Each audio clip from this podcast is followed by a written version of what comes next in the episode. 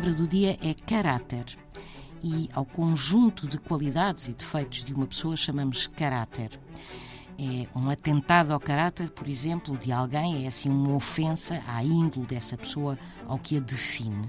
Mas é muito curioso ter-se escolhido a palavra caráter para referir algo que nos define, porque na origem caráter era também um sinal distintivo, mas dos animais. Ou seja, na Grécia Antiga, o caráter era o ferro para gravar e a própria gravação, a marca feita com ferro incandescente, que assinalava no animal o proprietário. Resumindo, o caráter era a marca do dono.